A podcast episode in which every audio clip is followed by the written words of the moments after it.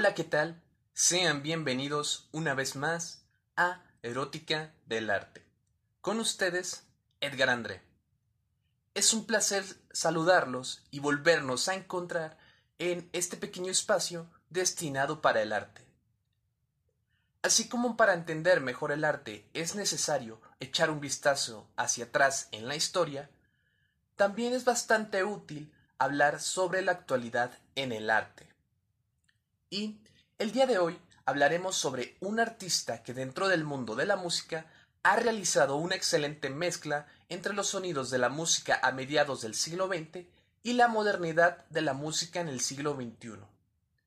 El día de hoy, en nuestro programa Erótica del Arte, hablaremos del músico, compositor e intérprete de origen británico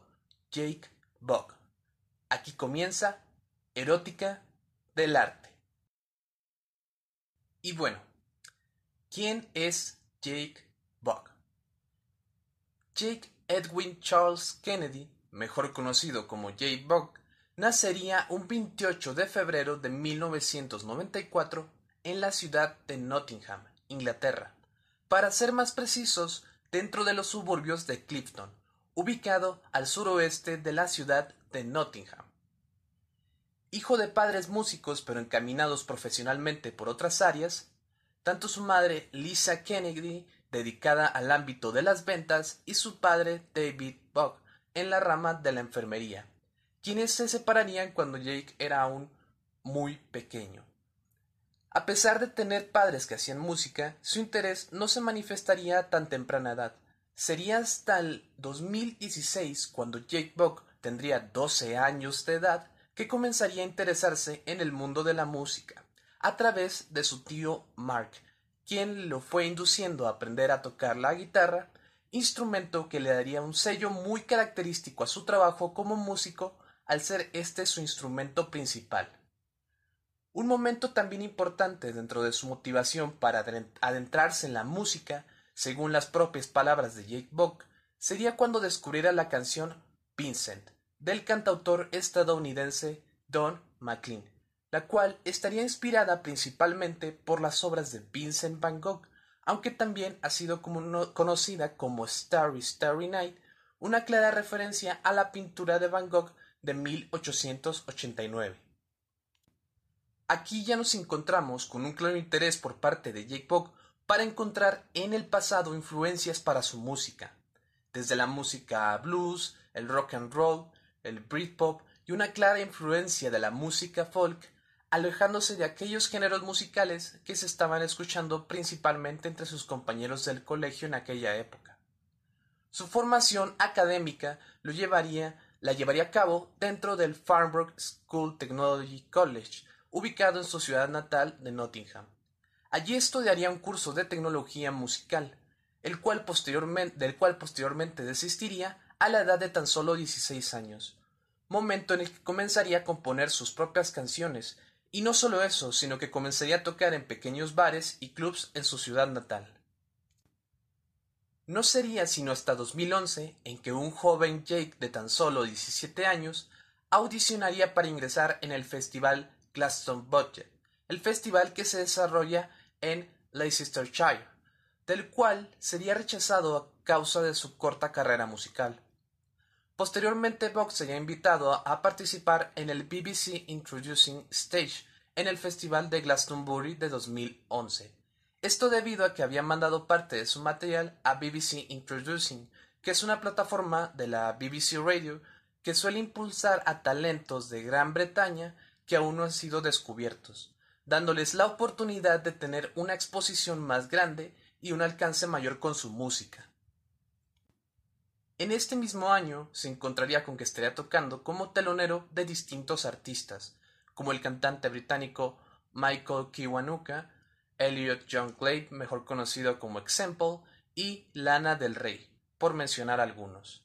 A la par que estaría firmando su contrato con la discográfica Mercury Records, que posteriormente se fusionaría con Virgin Records, para el lanzamiento de su primer álbum de estudio, su álbum homónimo Jake Buck, que se estrenaría en 2012, el cual contaría con la colaboración de producción del ex miembro de la banda escocesa Snow Patrol, Ian Archer, cantante, compositor y productor musical originario de Irlanda del Norte. Este primer álbum de Jake Buck nos centra en bastantes temas que para el propio artista están repletos de sentimientos y experiencias personales, lo cual le da un toque muy humano al disco, además de que se puede apreciar una especie de esencia de poeta urbano entre las distintas letras del disco. El disco lograría posicionarse como número uno en las listas de ventas de Reino Unido, llegando a ser incluso dos veces platino, con singles como Lightning Bolt, Broken, Trouble Town y Two Fingers. El primer álbum de Jake Buck sería un comienzo, un comienzo bastante prometedor para un músico de apenas 18 años de edad. En el mismo año de su debut tendría una gira por Reino Unido y posteriormente una en la que recorrería gran parte del territorio europeo, incluso llegando a tocar como show de apoyo en el Festival de Música Belphonic en Belfast para la banda de rock High Flying Birds de Noel Gallagher, ex Oasis. Ya entrados en 2013, nos encontramos no solo con la comparación que hizo el New York Times de Jake Buck con Bob Dylan, pasándole casi la batuta de cargar con semejante responsabilidad, sino también con el fuerte salto que dio de ser un músico de BBC Introducing en el Festival de Glastonbury hacia el escenario principal de la pirámide en años casi sucesivos, sino que también también nos encontramos con que el segundo trabajo de Jake Buck llegaría, titulado Shangri-La, nombre que le fue dado por el estudio en el que fue grabado el álbum dentro de la ciudad de, de Malibu, California, bajo el trabajo de la producción de Rick Rubin y también seguiría contando con la presencia de Ian Archer, el álbum en el que Buck fue involucrando sonidos mucho más modernos se vio envuelto en distintas opiniones con respecto al trabajo de Buck. Tanto entre fanáticos como críticos existían opiniones divididas con respecto a Shangri-La. Con singles como What Doesn't Kill You, A Song About Love y Mess Up Kids, se encontraría con que a pesar de ser muy buenas canciones, no lograrían tener el éxito que alcanzó con los temas de su primer álbum. Varios consideran que las prisas de sacar este trabajo fue algo que jugó un papel fundamental para que no se explotara al máximo la capacidad de Buck para componer. Barry Nicholson, de la NME, hablaba de que el defecto que le veía a este álbum era principalmente que no era tan bueno como el primero. Afortunadamente, eh, eh, Jake Buck tendría varias participaciones en festivales importantes durante este periodo, festivales como Teen the Park de Escocia, el Festival de Paleo en Suiza, el Festival Splendor en Nottingham, el Festival Oshaga de Montreal y el Festival Reading en Leeds. Ya adentrados en 2014, comenzaría a trabajar en su tercer álbum, el cual no sería publicado sino hasta el año de 2016 bajo el título On My One, de nuevo bajo el sello de Virgin Emmy Records. El nombre que le dio Boga a este disco nace a partir de una expresión de su lugar de origen, Nottingham, que significa on my own, por mí mismo, ya que en este álbum Bog realizaría el trabajo completo sobre el álbum, llevando a cabo no solo la parte de compositor e intérprete, sino también tomando el rol de casi toda la producción del disco, lo cual vio como un reto para su carrera como compositor, aunque también se vio acompañado por el productor y mezclador de origen irlandés Jackknife Lee. Con singles como On My One, Love, Hope and Misery y Bitter Sound, eh, también además el tema Gimme the Love, nos encontramos con un álbum en el que las letras de sus canciones adquieren un tono mucho más oscuro y además vemos explorando Bob con la mezcla de distintos géneros, una apuesta bastante interesante que también tuvo tanto detractores como simpatizantes en este disco. Por un lado se criticaba esta parte casi autodidacta de Vogue por querer realizar el disco de una manera casi unilateral en todos los ámbitos, considerándolo un error por parte del músico y otros que consideraron este disco como un experimento valiente de parte de un artista que quiere explorar sus posibilidades y capacidades. ya sea a través de esta especie de trabajo autodidacta o la exploración de géneros o estilos a los que como músico quizás no se está tan familiarizado. Pero más allá del sonido, algo que siempre se ha mantenido como un fuerte pilar de la música de Bog son sus letras, que siguen dando cuenta de esa capacidad que tiene para contar historias desde la perspectiva de quizás un joven de 22 años, pero que parece por sus líricas que tiene mucho más.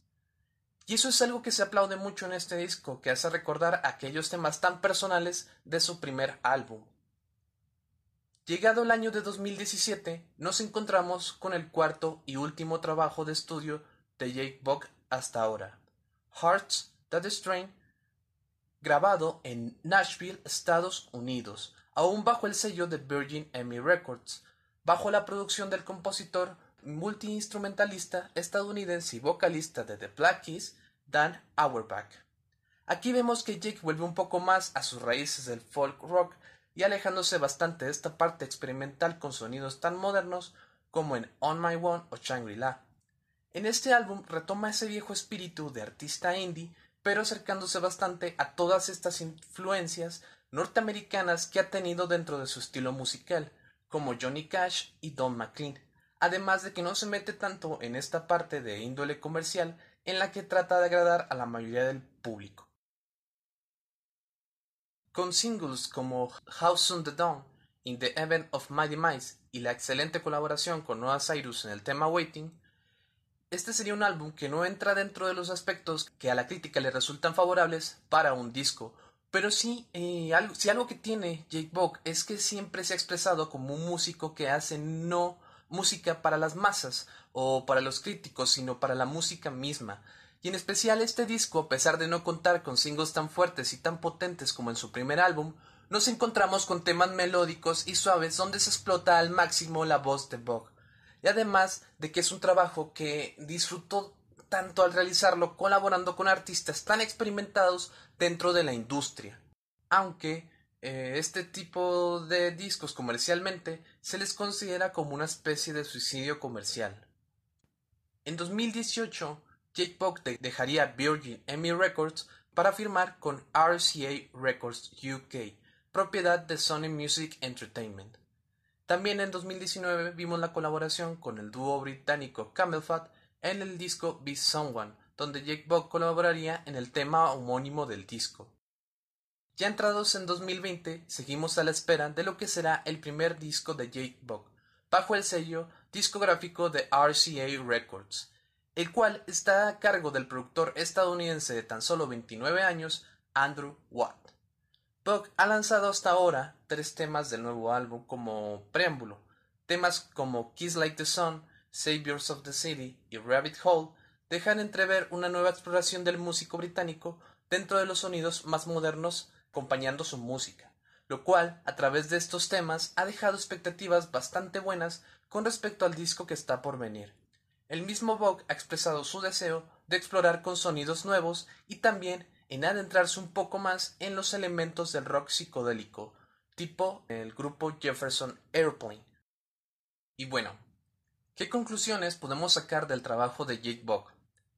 Creo de manera general que podemos definirlo como un artista de música indie que logró tener un ascenso muy rápido en su carrera, lo cual generó bastantes expectativas sobre su carrera en términos comerciales, y que a pesar de que quizás estas expectativas no han sido las esperadas, especialmente por la crítica especializada,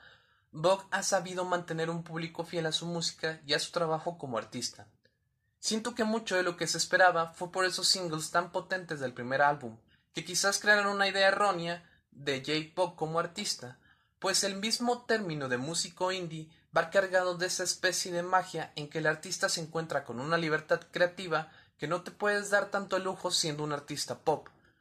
pues trabajas para tu música, tus intereses y tu exploración personal, por supuesto sin dejar de lado a tu público, pero no tratando de cumplir con ciertos estándares de la industria musical que muchas veces impiden el crecimiento musical de los artistas. Líricamente sigue siendo excepcional, aunque se le ha cuestionado el hecho de que no sale de las mismas temáticas interpersonales, es bastante respetable, ya que él mismo ha expresado que no le gustaría tratar temas, por ejemplo, de índole política, por el simple hecho de que ya de por sí nos bombardean con publicidad, con noticias de este ámbito, y en su música trata de llevar al escucha lejos de todo eso. Aún es muy temprano para decir si Jake Buck será una leyenda de la música o, como el New York Times lo denominó, el nuevo Bob Dylan. Un joven con tan solo 26 años de edad que mezcla perfectamente elementos antiguos con sonidos actuales, pero que, que si de algo podemos estar seguros es de que este artista seguirá evolucionando y madurando con el paso de los años. Pero bueno, ¿y tú qué opinas? ¿Crees que pueda llegar a estar a la misma altura que Bob Dylan? ¿Ya conocías su música? Si no lo has escuchado, te invitamos a que lo hagas. Te aseguro que te llevarás una muy grata sorpresa. Y bueno, aquí damos por finalizado este episodio de Erótica del Arte. No olvides seguirnos y escucharnos tanto en Spotify como en Anchor, y darle me gusta a nuestra página en Facebook, y compartir si es que te ha gustado nuestro contenido. Allí seguiremos compartiendo tanto noticias sobre el mundo del arte como información complementaria para entender mejor la actualidad en el mundo del arte. Eso es todo por mi parte, nos estaremos escuchando la próxima semana con un nuevo episodio. Esto fue Erótica del Arte. Que tengan un excelente fin de semana. Adiós.